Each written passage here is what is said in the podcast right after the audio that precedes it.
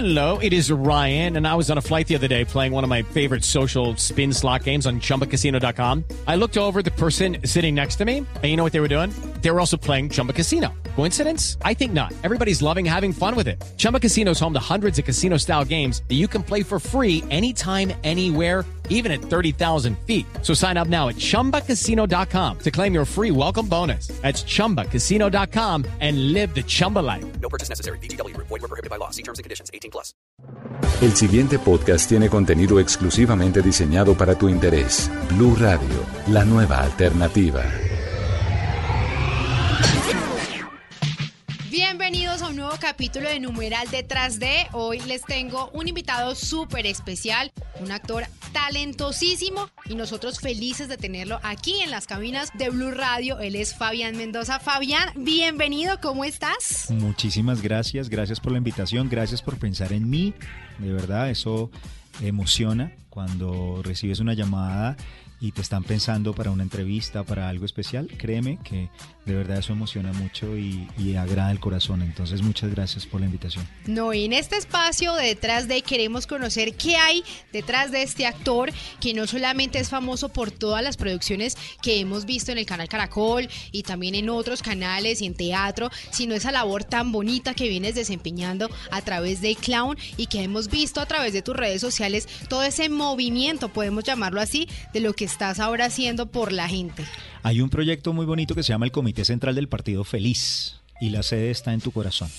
O sea, no es una fundación, no hay una sede como tal no estructural, hay no hay nada físico, sino más, más allá es como un grupo de amigos que siempre eh, los convoco para hacer cosas bonitas en la vida. Siento que, digamos, el servir para mí es como la cuota, eh, digamos, inicial de la felicidad, ¿no? Entonces, en ese servir que lo hago, digamos, con mis niños de pelo blanco, que son los abuelitos que están en los ancianatos, fundaciones, personas terminales de cualquier enfermedad, eh, huérfanas, psiquiátricos, cárceles.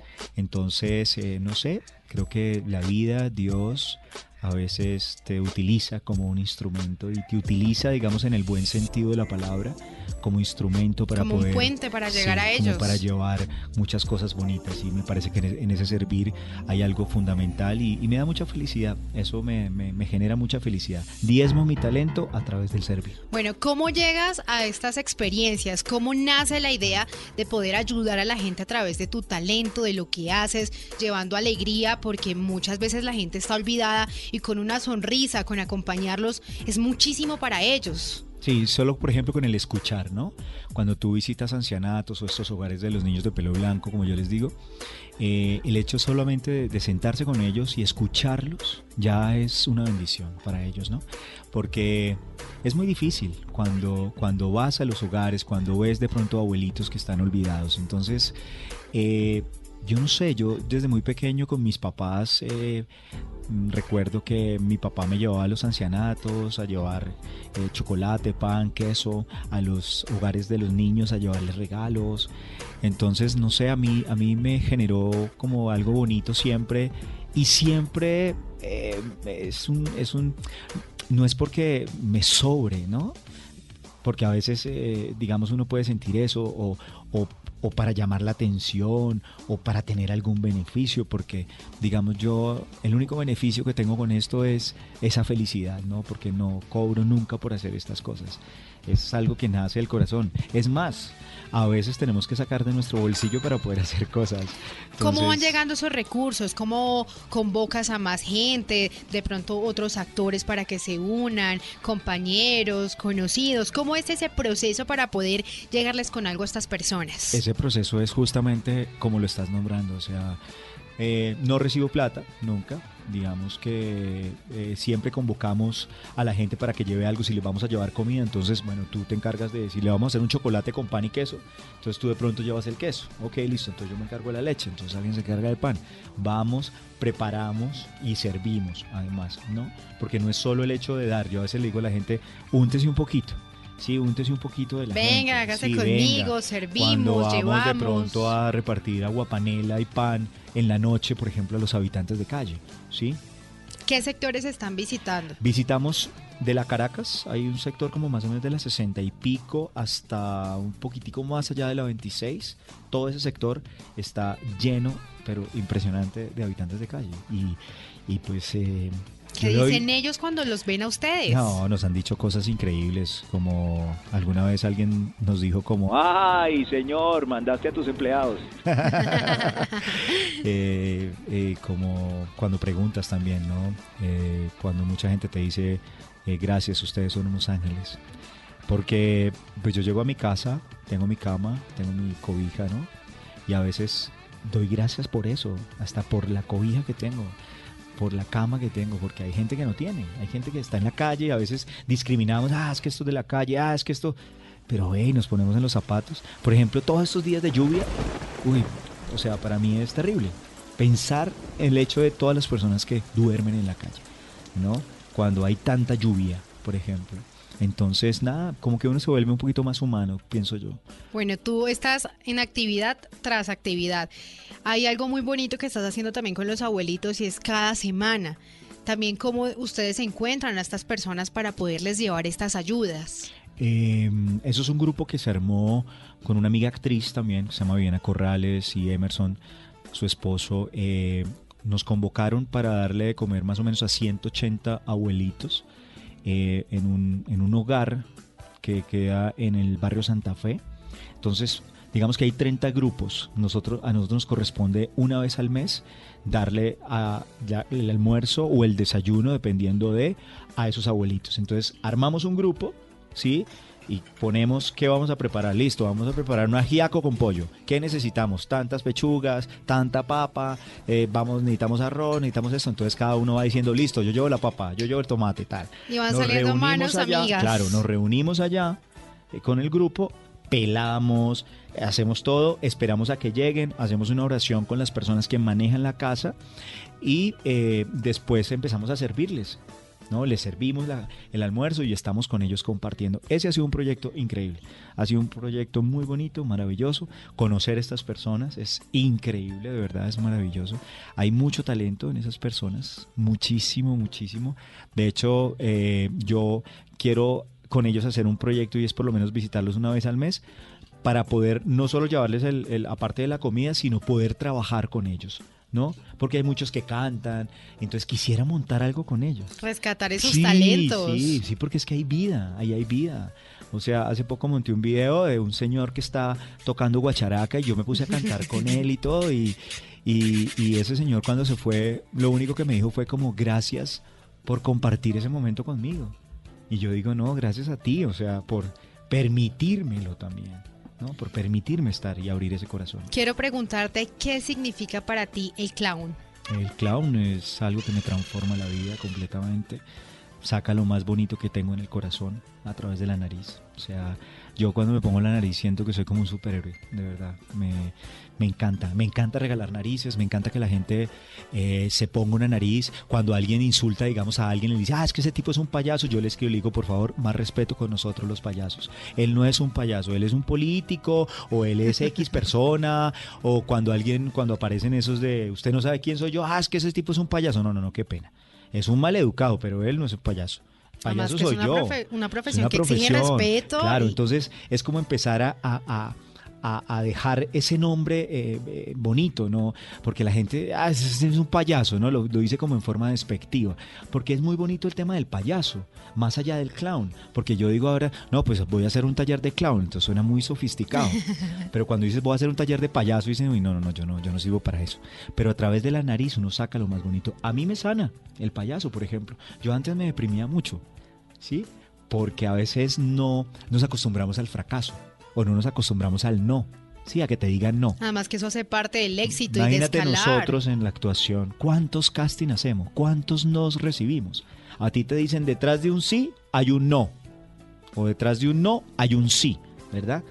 Pero detrás de 17 nos, por ejemplo, Pero ahí está la clave, ¿no? No, la clave es persistencia, paciencia, tranquilidad y siempre tener ese corazón dispuesto y abierto para poder entender más adelante el por qué a veces se demoran las cosas. ¿Crees que hay un Fabián del antes y del después luego del clown? Hay un Fabián desde ayer y hoy. O sea, hoy el, el, que está hablando aquí es otro también, ¿no? Porque todos los días nos transformamos. Y evidentemente sí, de, de, de antes de la nariz y después de la nariz, eh, creo que mi vida es más bonita ahora, soy más espiritual, trabajo mucho por la gente, me encanta que la gente sonría.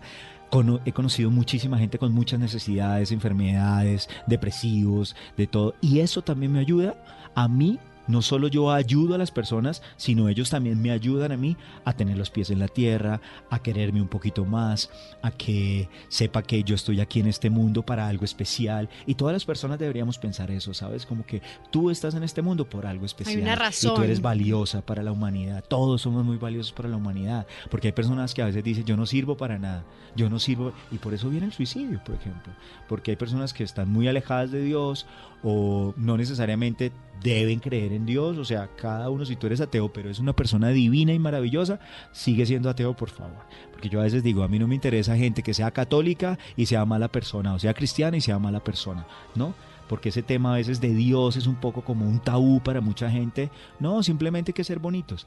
Obvio, tenemos muchos errores, nos estamos transformando todos los días, pero todos los días hay que pensar. Eso se vuelve un hábito. ¿Sabes? Y para mí la nariz es como un hábito.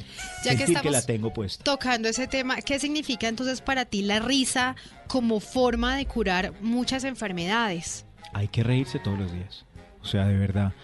Eh, yo no sé si esa frase la dijo Chaplin o no, pero eh, que un día sin risa es un día perdido.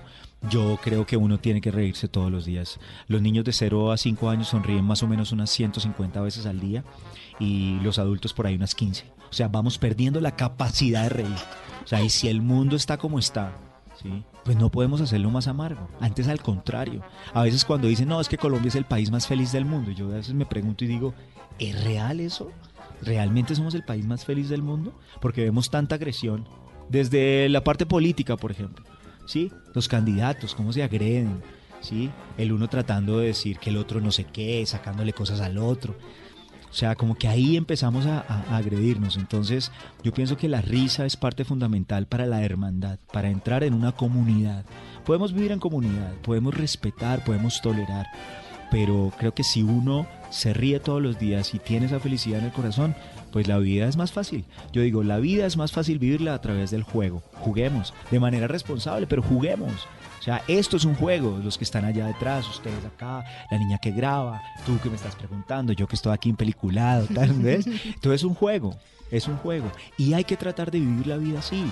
No es fácil, porque hay que tenerlo como un hábito. Así como hay personas que están dedicadas a hacer ejercicio y todos los días se levantan, eso también es un hábito. Hay que dedicarse todos los días a levantarse y decir gracias Señor por estar aquí, o gracias a la piedra en la que creo, gracias a lo que sea, pero ser agradecidos con la vida. Porque hay personas que no tienen esas facultades, que no tienen esas posibilidades. Hay personas que, yo he conocido personas que viven en la cama todos los días, con dolor de cabeza todos los días, y aman la vida, sonríen que me enseñan y yo digo, Diosito, gracias, gracias por conocer a estas personas. Y por eso te digo que el clown a mí me ha enseñado eso. ¿Sí? por todas las personas que he conocido, personas en una vulnerabilidad increíble y a veces son más felices que muchas personas que tienen mucho dinero. Quiero preguntarte, ¿de qué color es tu alma? Mi alma, yo creería que de arcoiris, porque para mí el arcoiris es maravilloso. Siempre me encanta el arcoiris. Yo veo a alguien llorando, por ejemplo, y en vez de acercarme a darle un abrazo, trato de decirle algo para que se ría. Y si se ríe, digo, acaba de salir el arcoiris. No, porque cuando llueve y sale el sol, sale el arco iris. Quiero agradecerte por este espacio que nos permitiste, por abrirnos tu corazón y por permitirle a todos los oyentes conocer qué hay detrás de este actor que viene haciendo esta labor tan bonita desde diferentes áreas. Y de verdad, muchas gracias por haber estado aquí con nosotros. No, gracias a ti. ¿Si te dejé hablar algo o no? no, muchas gracias, muchas gracias de verdad. Y de verdad, como te dije al principio, lo repito, qué bonito es y qué importante es para uno como ser humano cuando te invitan a ser parte de estos proyectos. Muchas gracias. Muchas gracias a ti y muchísimas gracias a ustedes por estar ahí pegaditos con nosotros. En numeral detrás de, nos escuchamos en un próximo podcast. Para más contenido sobre este tema y otros de tu interés, visítanos en www.bluradio.com. Blu Radio, la nueva alternativa.